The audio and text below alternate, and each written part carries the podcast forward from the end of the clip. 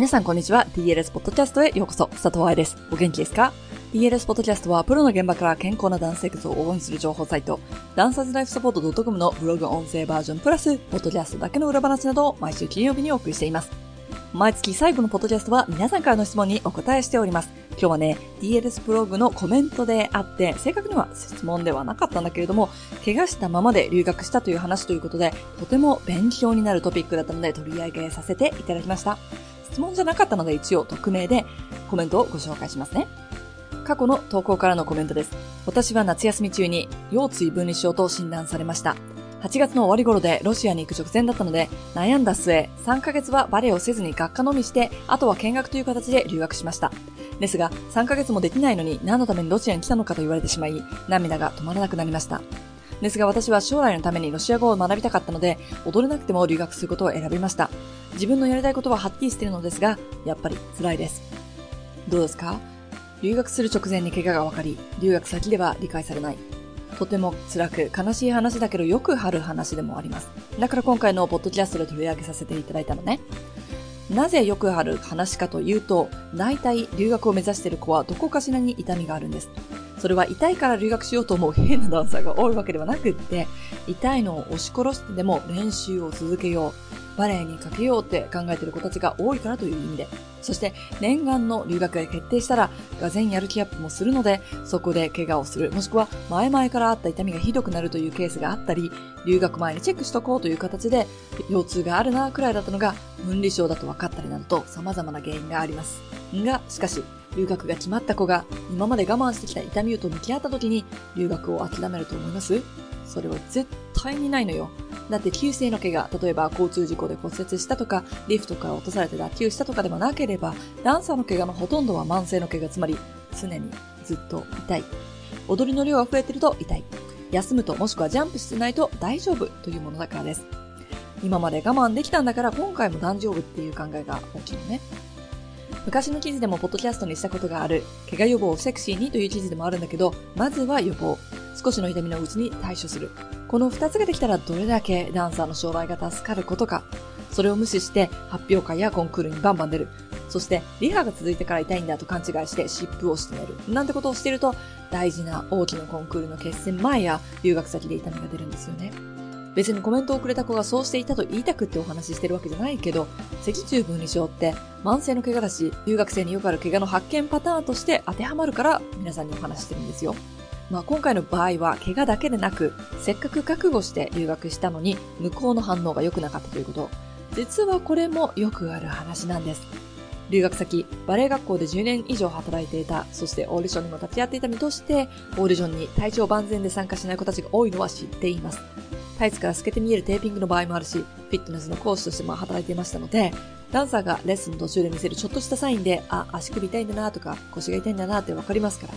実際にバレエ学校の生徒からの話で、ロイヤルバレエ学校に晴れて留学できた子が疲労骨折をずっと隠していた。だけど留学後やっぱり向こうで体が持たずずっと休んでいるという話も聞いています。そりゃそうですよ。折れてる骨が練習量が増え、食事が変わり、毎日レベルの高い子たちに混じって踊るときに勝手に治ることはないんですから。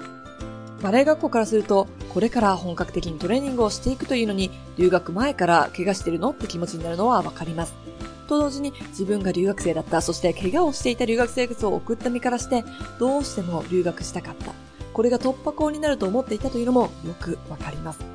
今、バレエ医療に関わる仕事をしている立場から、ダンサーの怪我をしていながらもレッスンに参加するというような情報が少なく、どうしていいのかわからない子たちがたくさんいるという事実も知っています。だから、誰が悪いとかじゃなくって、こういうシチュエーションがよくあるんだよという悲しい現状として受け止めているってわけ。だから今月このコメントを選んだのね。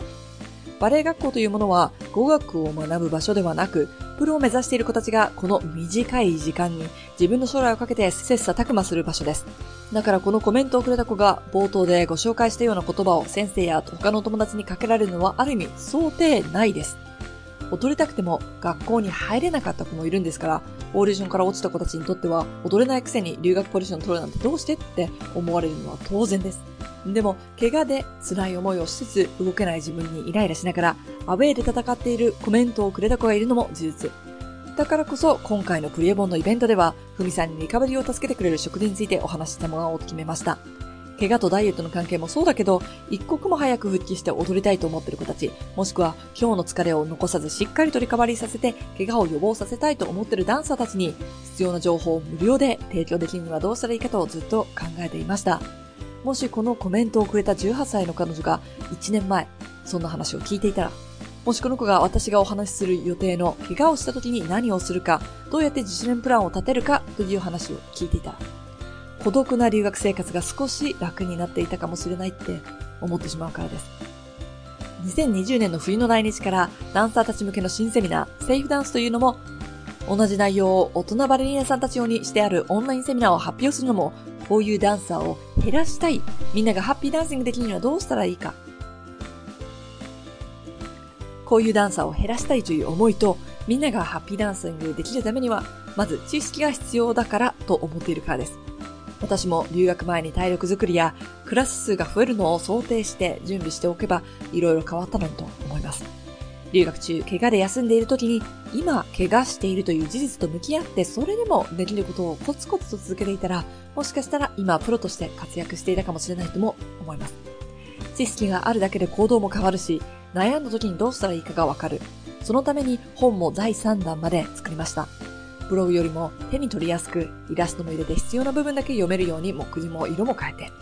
留学を目指している子たち、プロを目指している子たちが知るだけで、自分の将来の可能性を大きくすることができるから、クララでも連載しています。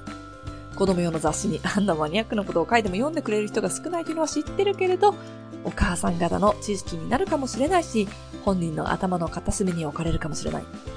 スタジオの先生や大人バレリーナさんたちの役に立つかもしれない。そんな思いで毎日何かを作っています。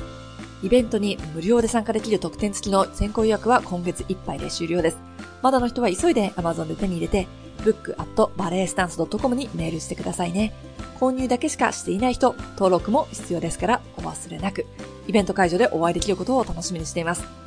最初にいただいたコメントに戻って、この子には私は今、怪我をして動けない時に周りが驚くくらいロシア語を学んで、怪我から復帰したら言葉の壁なんてないようにするように頑張ってということをお話しました。だって、今あること、今できること、それをフォーカスしてやっていくしか方法はないんですから。ただ、こういうような思いをする子を一人でも減らせるために、私もいろいろと活動をしていきますので、このポッドキャストを最後まで聞いてくださった皆さんもぜひ、フリー本でもいいし、DLS のブログでも、このポッドキャストでも何でもいいから、悩んでいそうな子に声をかけてあげてくださいね。それだけで、こんな情報があるよっていう、それだけで助かる子や、そうなんだと思ってくれる子がいることは確かですから。ということで、今週のポッドキャストはここまで。1ヶ月間プリエボンの話に付き合ってくださってどうもありがとうございました。また来月は新しいトピックでお話ししていきますので、お楽しみに。私に聞いてみたいよという質問がある人は、hello.dancerslifesupport.com に、ポッドキャスト質問という題名でメールを送ってくださいね。こうやって毎月最後のポッドキャストで質問を取り上げていきたいと思います。ではまた来週金曜日にポッドキャストでお会いしましょう。ハッピーダンシング、佐藤愛でした。